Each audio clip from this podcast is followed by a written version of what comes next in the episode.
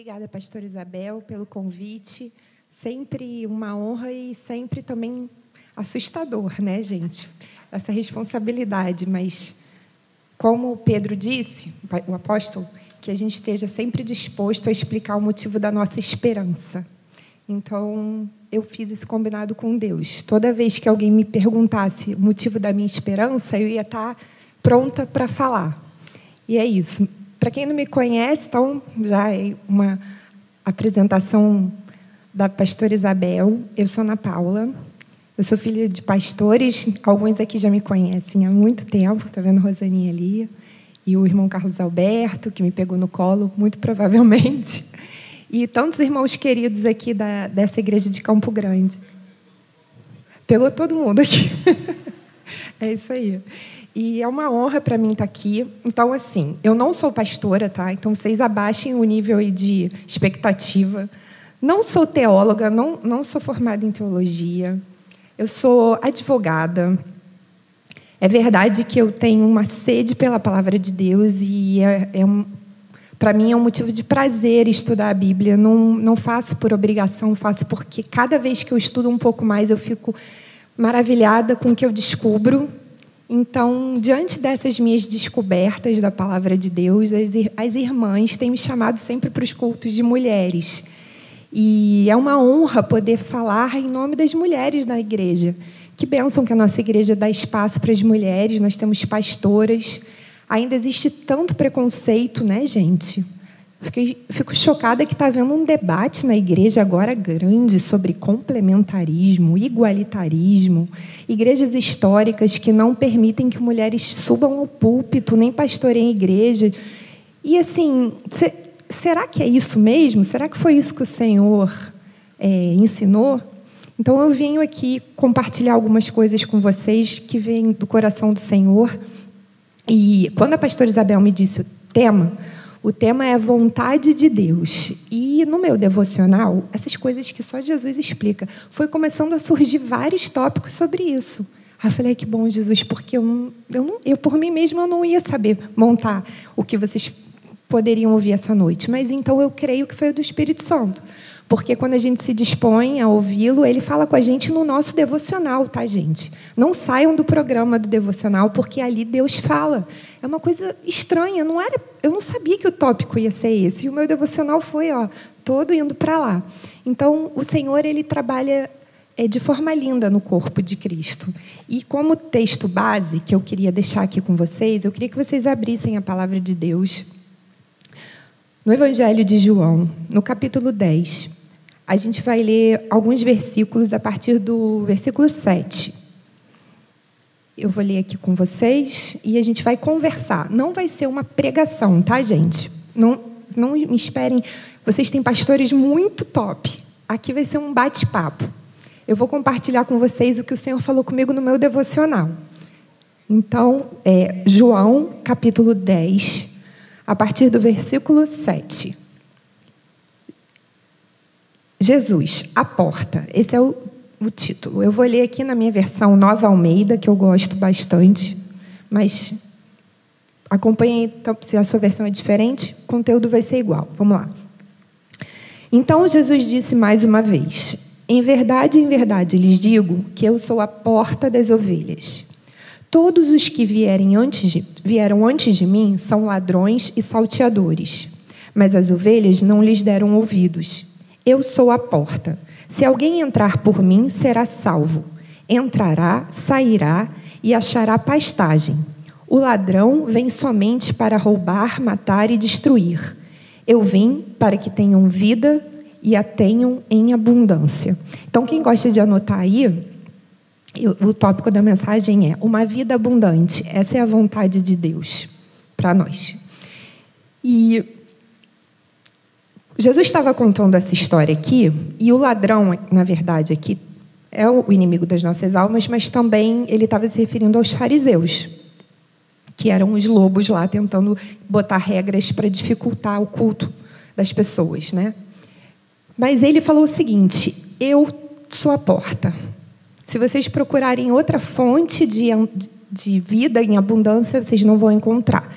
Eu vim para que vocês tenham vida e eu sou a porta das ovelhas. Vocês, quem já foi em Israel sabe que tem mesmo uma porta lá chamada Porta das Ovelhas. E Jesus, tudo, tudo na Bíblia aponta para ele, tá?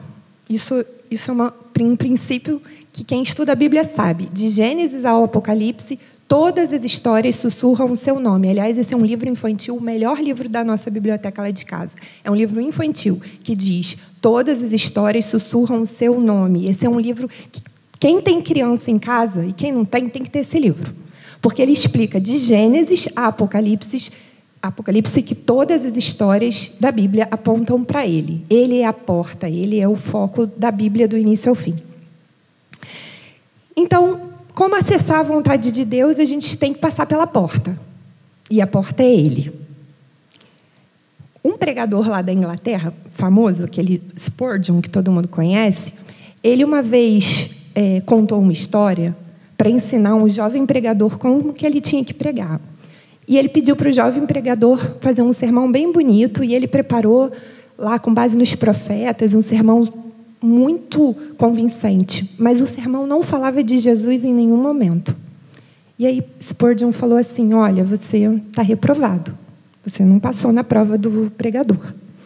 Porque todas as histórias da Bíblia precisam dizer de Jesus tal como todas as estradas de Londres, na época, da Inglaterra vão para Londres. Até uma cidade encafufada tem uma estrada que aponta para Londres. Assim é a palavra. Então, por isso que ele falou: Eu sou a porta, vocês têm que entrar por mim. Ele é o único que, que, que vai nos direcionar para a vontade de Deus. E na nossa caminhada cristã, foi dito por vários aí que a gente não se, se lembra do que não deve lembrar e a gente esquece das coisas que a gente devia lembrar. É assim comigo, eu imagino que seja com vocês. A gente fica lembrando de coisas que Jesus não lembra mais, porque apagou, mas a gente lembra. E a gente esquece daquilo que a gente devia sempre lembrar. Isso é verdade, né?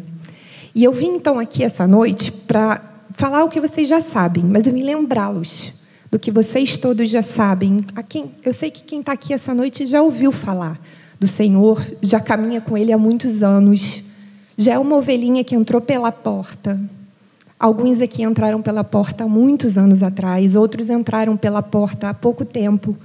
Mas eu imagino que hoje eu estou falando aqui para todos que sabem que Ele é a porta, que precisa passar por Ele.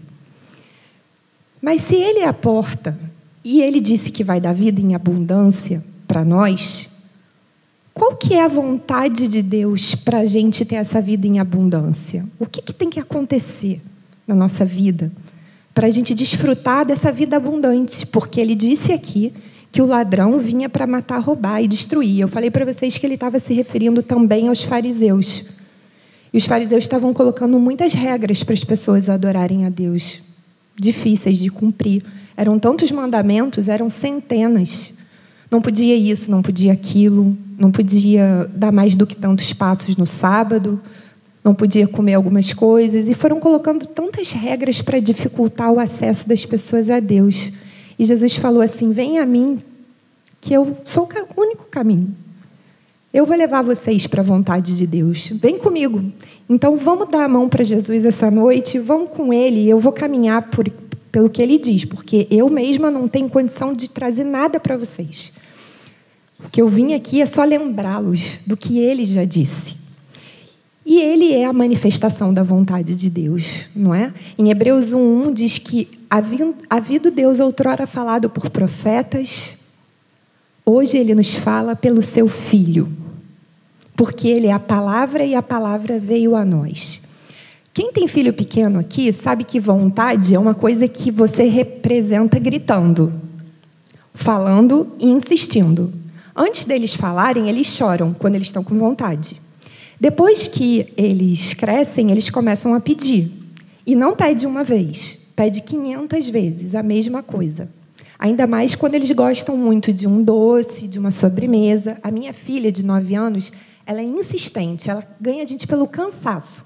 Eu posso mais um docinho? Eu posso mais um docinho? É a frase lá de casa. Eu posso mais um docinho? E essa vontade é manifestada pela palavra, não é? Quando a gente tem uma vontade e conta para o marido, ah, eu queria tanto comer um, sei lá, um churrasco esse fim de semana. é a vontade. E a palavra de Deus diz que Jesus é a palavra. Ele é a vontade de Deus. João diz que no princípio era o Verbo, e o Verbo estava com Deus, e o Verbo era Deus. O Verbo é o quê? É a palavra. Então, pelo, por meio dele, todas as coisas foram criadas. Quando a gente fala que Jesus é a vontade perfeita de Deus, a gente não está é, exagerando. Ele é. Ele é tudo isso. E o que, que ele quer para nós? Então, eu dividi aqui nossa conversa, não é pregação, em alguns pontos do ministério de Jesus que ele mostrou o que ele queria para nós. Porque, como a gente viu, ele é a vontade de Deus, ele é personificação da palavra. Ele é a porta e ele falou que vai nos dar vida em abundância. Mas, afinal, como acessar essa vida abundante?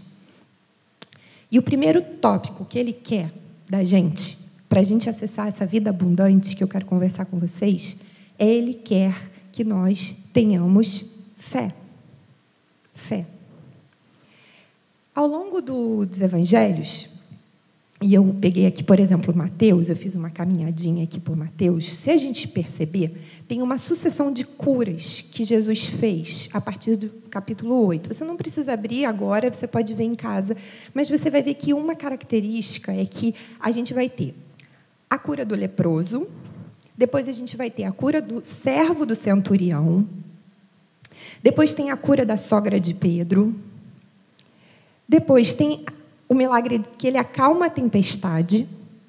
A cura dos dois endemoniados lá de Gadarenas, de Gadara. Depois ele cura o paralítico de Cafarnaum. Olha quantos milagres aqui Mateus revelou em série. E todos eles têm um pressuposto. Jesus só trabalhava com a fé. Primeiro, lá do leproso, ele falou: Eu quero que você fique limpo. Então Jesus falou: Vai e apresente-se para o sacerdote. Em seguida, no servo do centurião, ele falou: Nunca se viu fé assim em Israel. E o centurião não era judeu, era como nós, um gentio. E depois Jesus acalma a tempestade, mas nesse momento ele reclama que eles têm pouca fé. Olha como que oscila. Muita fé, pouca fé. Mas sempre Jesus colocou a fé como matéria-prima do milagre. E é engraçado porque nós que somos criados na igreja, a gente aprende sobre fé desde pequenininho. Fé, o que é fé? As crianças falam versículo, a certeza das coisas que se esperam, a convicção de fatos que eu não vejo. Fé é, é o invisível. Essa é a matéria-prima de Deus. Ele trabalha no invisível. E Jesus quer que a gente creia nele. E crer nele não é necessariamente ver acontecer. Se fosse ver, você não teria fé. Tem um, um escritor muito legal que ele fala o seguinte: é o Ron Hansen. Deus dá o suficiente para o buscarmos e nunca o bastante para nós encontrarmos ele completamente. Porque se ele fosse além disso, ele estaria indo contra a nossa liberdade, e ela é muito cara para Deus. Vocês já pensaram nisso? Se a gente visse muitos sinais, a gente não teria liberdade de crer? A gente teria que crer pela lógica. Eu estou vendo, então tenho que crer. Mas Deus não nos dá uma visão completa, porque Ele quer que a gente seja livre para crer nele. É muito doido isso. A gente tem um limite do nosso livre-arbítrio. E essa fé é o do invisível. Então, a nossa irmã aqui do louvor também contou sobre a história da mulher hemorrágica, que tocou, que teve fé. E aí Jesus virou, filha, vai, a tua fé te salvou. Vocês lembram disso? Desse, desse diálogo que Jesus tem com a mulher hemorrágica? E no caso do centurião, ele falou, aquele que, que eu contei aqui, uma das curas de Mateus, ele fala que nem em Israel eu encontrei tamanha fé. Jesus sempre falou muito bem, você tem fé. Mas para os discípulos que estavam junto com eles no barco, ele falou: vocês não têm fé, não. Vocês precisam de fé. Então a vontade dele é que a gente creia nele, mesmo sem ver. E quando a gente crê, o milagre acontece. Outro ponto que ele quer que a gente faça na nossa vida para ter vida abundante e alcançar a vontade de Deus, que é o próprio Jesus, é que a gente sossegue. Eita, difícil. Esse aqui é difícil. Para a gente, então, mulheres do século XXI, que tem que dar conta de tanta coisa, você tem que sossegar nele. É isso aí. Nas três vezes que Jesus apareceu ressurreto, ele falou para os discípulos uma expressão: que a paz esteja com vocês. Em Mateus 6, de 25 a 34, ele falou: Não andeis ansiosos pela vida de vocês, quanto ao que vocês vão comer, vestir, beber. Porque não é a vida mais do que o alimento, e o corpo mais do que o vestimento. E, o... e ele falou: Qual de vocês, por mais ansioso que esteja, pode acrescentar um côvado à sua vida? E por mais que estejas ansiosos quanto ao vestuário, considerai como crescem os lírios, eles não trabalham nem fiam. Eu confirmo que nem Salomão, em toda a sua glória, se vestiu como um deles. Então, ele veio para falar para a gente assim: ó, não se preocupem. No Novo Testamento, Jesus é descrito como o carregador dos fardos do mundo. Vocês lembram de Isaías 53, a promessa? Ele tomou sobre si todas as nossas dores, os nossos fardos. A grande tragédia do homem é quando a gente inverte os papéis e nós queremos carregar Jesus em vez de, de permitir que ele nos carregue. E quanta gente aqui está tentando carregar Jesus nos seus afazeres, até mesmo na igreja? Só que é o contrário, irmão. É ele que carrega a gente. A gente está aqui só pela graça. A gente não vai fazer ninguém crer nele pela força, não. É, é o contrário. A gente vai falar e o Espírito Santo que vai fazer. Ele carrega a gente, não é, não é a gente que carrega ele. Outro diálogo importante que lembra sobre a necessidade da gente ir a ele para a fonte de tudo, de descanso, na Bíblia a água quer dizer descanso, né? Lembra no Salmo 23? Guia-me juntamente para as águas de descanso. Não é engraçado que Jesus virou para a mulher samaritana e falou que eu sou a água viva? Ele é a fonte do nosso descanso. Em Hebreus 4 está lá. Quem já entrou no descanso? Aquele que tem o Messias, o sumo sacerdote. Essa é a nossa certeza. A busca acaba quando a gente bebe a água da vida. E o que mais não pode trazer descanso para o nosso intelecto do que parar de perguntar os porquês e os praquês? Nada como o Evangelho para responder às nossas dúvidas. Ele é a nossa paz e Ele quer que a gente sossegue nele. Então, falei para vocês que Ele quer a nossa fé, porque Ele trabalha com matéria-prima de fé, e Ele mostrou para a gente que pessoas que nem conheciam tanto Ele tinham mais fé do que aqueles que andavam perto, e Ele elogiou a fé do centurião, a fé da mulher hemorrágica. Ele quer que a gente sossegue nele. E o terceiro tom, tópico que eu vou falar com vocês, para a gente acessar qual seria essa vontade de Deus, é que ele quer tudo. Tudo.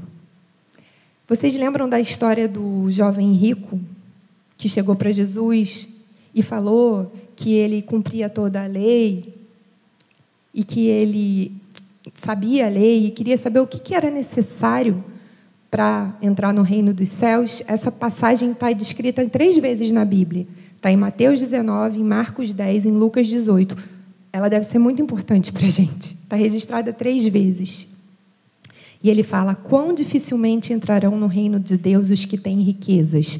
Vocês acham que aqui Jesus estava dizendo que você não pode prosperar no seu trabalho, que você não pode comprar seu apartamento? Porque algumas pessoas pegam esse versículo para distorcer. Mas o que Jesus queria dizer, na verdade, era que ele queria ser a riqueza daquele jovem. Era uma questão de referencial, de valores. E ele sabia que no coração daquele jovem a riqueza estava primeiro. E eu queria dar uma ilustração que eu e meu marido ouvimos no carro, indo para Belo Horizonte, dirigindo na estrada. A gente estava ouvindo uma pregação e a gente entendeu a, a, a, a história, o diálogo de Jesus com o jovem rico. E eu vou contar para vocês porque marcou muito a minha vida. Um homem estava com um, um seu filho menor caminhando numa praia linda, numa areia branca. E o mar era transparente. Aqueles que no Instagram a gente vê sonhos de viagem. Aquela areia branca, aquele mar turquesa. E tinham muitas conchinhas na areia. E o menino levou, não levou o baldinho, esqueceu. E ele ficou tão encantado com aquelas conchas que ele foi catando as conchinhas até a mão dele apertar e quase ferir. E de repente o pai entra no mar um pouco, com água ali no tornozelo, e avista uma estrela do mar de cor vermelha. Aquelas perfeitas e lindas que toda criança acha que só existe nos desenhos, e ele mostrou: meu filho, é real, olha uma estrela do mar. Aqui nessa praia a gente tem permissão para levar essa estrela para casa. E o filho, com a mão apertada, machucada de conchinhas, vira para o pai e diz: Eu não posso abrir a mão porque a minha mão está cheia de conchinhas. Quando Deus nos mostra a riqueza do Evangelho, você responde: Eu não posso porque a minha mão está cheia de conchinhas? Ou você abre mão das suas conchinhas para pegar a estrela do mar? Essa é a história com o jovem rico. Jesus queria dar a ele a estrela do mar, mas a mão dele estava cheia de cascalhos, de conchinha quebrada. E assim é na nossa vida cristã. Muitas vezes Deus quer nos dar estrela e a gente diz que não pode abrir mão, porque está cheio de cascalho machucando a nossa mão. E é isso, Ele quer tudo. Ele quer que você diga assim: abri a mão, me dá o que tu quiseres, eu não vou carregar nada por mim mesmo. Eu não vou tentar pegar nada com a minha mão. Eu abro mão. E o jovem rico não quis abrir mão. Então Jesus viu o coração dele. E a Bíblia diz que Jesus ficou triste, porque ele sabia o que estava se passando dentro do coração e quanto que aquele jovem ia perder. O que, que ele estava trocando, trocando coisas muito pequenas por algo maior que Deus queria dar. Outro exemplo de quem deu tudo e não se arrependeu foi Maria. Está lá em Lucas 10, 38 ao 42. E aconteceu que, indo eles de, do caminho, Jesus entrou numa aldeia e certa mulher, pelo nome Marta, o recebeu em sua casa. A gente conhece essa história. E tinha uma irmã, chamada Maria, a qual, assentando-se também aos pés de Jesus, ouvia a palavra. Marta, porém, andava distraída com muitos serviços e, aproximando-se dele, disse: Senhor, não se te dá que a minha irmã me deixe servir sozinha? Diga-lhe que me ajude. Mas Jesus falou: Marta, Marta, está ansiosa e afadigada com muitas coisas, mas uma coisa só é necessária. E Maria escolheu a melhor parte e não lhe será tirada. Acho que ali tinha muitas distrações, mas Maria resolveu abrir mão de todas as conchinhas que estavam lá na mão delas. E ela falou: Eu vou ficar com a melhor parte. E Jesus fala: não vai ser tirada. Outra, outra mulher, e esse aqui no culto das mulheres, eu faço questão da gente mostrar aqui como que Jesus valorizou as mulheres, como que ele citou elas de uma maneira especial contra todo o machismo lá dos fariseus. Aconteceu outra história com uma outra Maria, em que Jesus é ungido na casa de Simão, o leproso, e essa passagem está em Mateus 26, de 6 a 13. E lá vocês lembram né, da história, muita gente aqui é crente de muito tempo, sabe que quem que ficou chateado lá com essa, essa mulher que derramou o nardo de perfume para ungir os pés de Jesus? Judas. Ele falou, esse, esse, esse perfume aí dava para dar muita comida para os pobres. E Jesus respondeu, eu asseguro que qualquer lugar do mundo inteiro onde o evangelho for anunciado, também o que ela fez será contado em sua memória, porque ela está me ungindo. Então, quando essas mulheres dão tudo e o jovem rico não dá nada, Jesus está dizendo o seguinte: ou você me ama por completo, ou você não me tem. É isso aí, gente. É a notícia. Não adianta querer dar um pedacinho da sua vida para Ele. Senão você não vai ter a vida abundante. É vida abundante que vocês estão buscando? Além da fé, além de sossegar e não andar ansioso, você precisa querer dar tudo. Tudo. E não é só um capítulo da sua vida. Você vai ter que dar as suas finanças, o seu relacionamento familiar. E aqui, quando a gente diz finanças, não quer dizer você dar tudo para a sua igreja. A nossa igreja é uma igreja equilibrada, que diz o seguinte: Pague suas contas. Não, não faça nada que vá te colocar em enrascada financeira. Mas os nossos recursos não são nossos. A gente devolve para Deus o dízimo, mas todo o resto está à disposição dele. Como a gente gasta o dinheiro, precisa honrar Jesus, não é? Como a gente gera as nossas finanças, precisa honrá-lo. E se você está disposto a dar tudo, você está disposto a ouvir a voz dele em tudo, até mesmo na sua área financeira. E quando ele diz que quer tudo, ele falou lá para Nicodemos. E aí em João, lá, o diálogo de João 3, ele falou para ele: Quem não nascer da água e do espírito não pode entrar no meu reino. O meu reino requer um novo nascimento. E qual que é a vontade de Deus para nós? 1 Tessalonicenses 4,3 diz que a vontade de Deus é a santificação. Então, quando a gente dá tudo, como aquelas mulheres, vocês acham que aquela mulher derramou aquele nardo de perfume e voltou para a vida dela é, pregressa? A Bíblia não conta, mas eu tenho certeza que depois daquele encontro com Jesus, aquela mulher se levantou dali e nunca mais foi a mesma. Porque ela deu tudo, ela foi transformada. Dar tudo pressupõe santidade. Ninguém pode dar tudo para Deus e ter uma vida dupla. Ou uma vida de mentira, de corrupção no trabalho, aceitando propina. Isso não é dar tudo. Dar tudo é ser transformado em todas as áreas da nossa vida. É não falar palavrão mais quem falava. É não ver mais filmes errados que vão te levar a pecar. É não ter conversas que falam mal do chefe na copa. Dar tudo é santificar tudo, todas as áreas da nossa vida. Porque senão a gente não está dando tudo e a gente não vai ter a vida abundante. A vida abundante pressupõe uma entrega total. E o próximo ponto, eu não quero me me falar muito aqui, não, porque eu quero no final que a gente ore e os pastores vão orar por nós, para que a gente consiga acessar a vontade de Deus na nossa vida de forma a ter uma vida abundante. Eu quero que a gente tenha um período de oração. Mas tem dois mais tópicos para eu compartilhar com vocês sobre a vida abundante que Jesus nos prometeu. Além da fé, do sossego, que pode ser a paz, que ele falou, eu vim para te dá paz e paz em abundância. E além de entregar tudo, ele quer que a gente se ame. Dou-vos um novo mandamento. Amai-vos uns aos outros. Como eu vos tenho amado, assim também vós deveis amar-vos uns aos outros. Nisto todos conhecerão que vocês são meus discípulos, se vocês amarem uns aos outros. Esse é o meu mandamento: que creiamos no nome do seu Filho Jesus e que amemos uns aos outros como ele ordenou. Os evangelhos são tão ricos que todos os mandamentos de Jesus vêm de uma forma prática. Para falar de amor, ele falou sobre preconceito, porque ele contou a parábola do bom samaritano. E ali passaram religiosos, passaram homens de alta patente para o mundo, mas passou um que não era importante, que era o samaritano. E como vocês sabem a história, tinha um homem à beira do caminho que foi saqueado, maltratado. Salteadores espancaram ele e deixaram ele na beira do caminho. E Jesus ele contou para os seus discípulos, ele queria dar um exemplo do que é amor ao próximo de forma prática.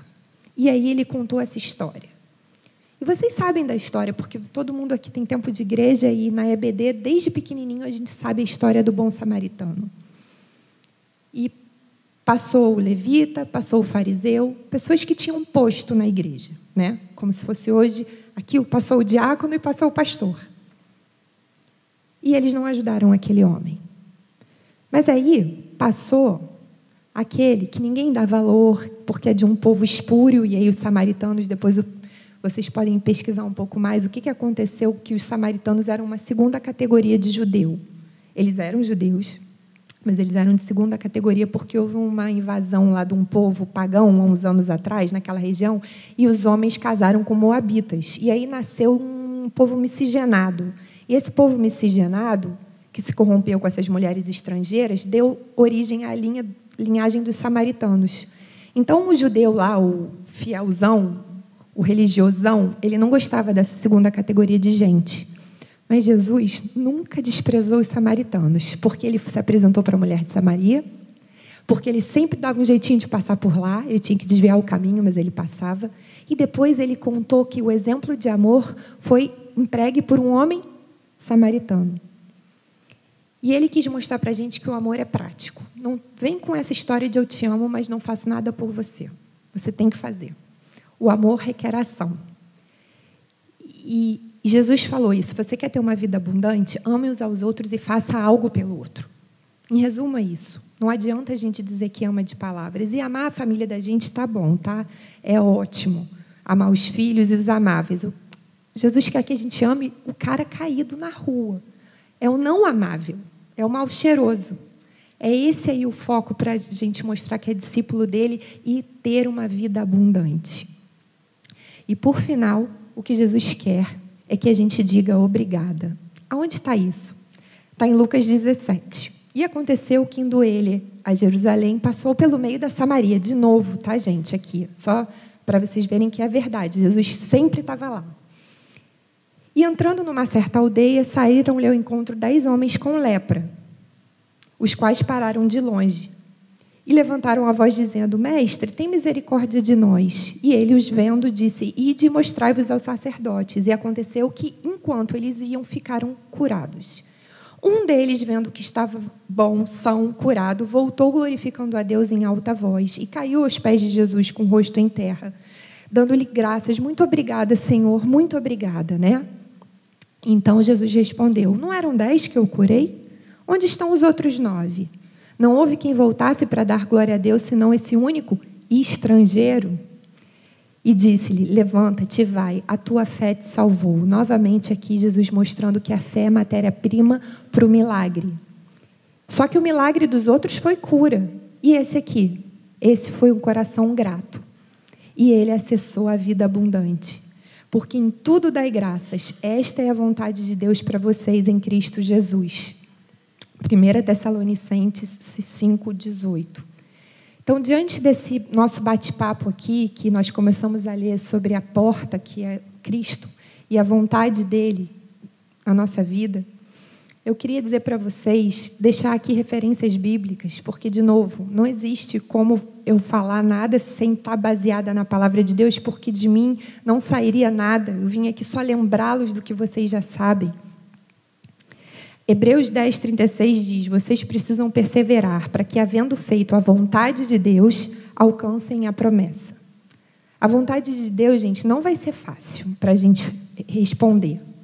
Jesus é o Verbo, ele é a própria vontade de Deus, mas a gente precisa ouvi-lo. Tal como a gente escuta nossos filhos gritando lá pela vontade deles, Jesus também fala qual é a vontade do Pai para a gente todos os dias. Sabemos que Deus não atende a pecadores, pelo contrário, se alguém teme a Deus e pratica a sua vontade, a este atende. A vontade de Deus requer prática. Não quer dizer que você vai sair daqui hoje cumprindo toda a vontade de Deus e amanhã você fica quietinho no seu cantinho, sem fazer nada. Ela exige ação. Ação. 1 João 5,14 diz: Essa é a confiança que temos para com Ele. Se pedirmos alguma coisa segundo a Sua vontade, Ele nos ouve. A nossa vontade precisa estar alinhada com a dele para se tornar algo concreto na nossa vida. Mas fazer a vontade de Deus pressupõe renúncia. Pressupõe engolir sapos no trabalho, na família. Pressupõe perdoar e tem tantos outros tópicos aqui que a gente poderia conversar. Mas quando ele disse que quer tudo de nós, tudo, quer dizer que a gente vai ter que cumprir tudo que ele mandou. E cumprir a vontade de Jesus é saber que perdão nunca vai poder ser retido, amar vai ter que ser o, não amável, e a porta é estreita. Mas ele é a porta e ele é o caminho para a vontade de Deus na nossa vida. Eu espero que você possa ter lembrado aí de várias situações na sua vida que você precisa corrigir para fazer com que a sua vida seja uma vida abundante diante da vontade de Deus. O centro da vontade de Deus, que a gente aprende muito nos retiros, isso já foi tópico de muita coisa. O centro da vontade de Deus se chama Cristo. Ele é o centro da vontade de Deus. E se nós estivermos nele, enxertados nele, a gente vai cumprir a vontade de Deus. Não, é, não, não vai ter nenhuma receita mágica. Permanecei em mim. Se vocês permanecerem em mim, vocês vão dar fruto. Vocês vão ter vida abundante. Vocês vão saber qual é a vontade do meu Pai.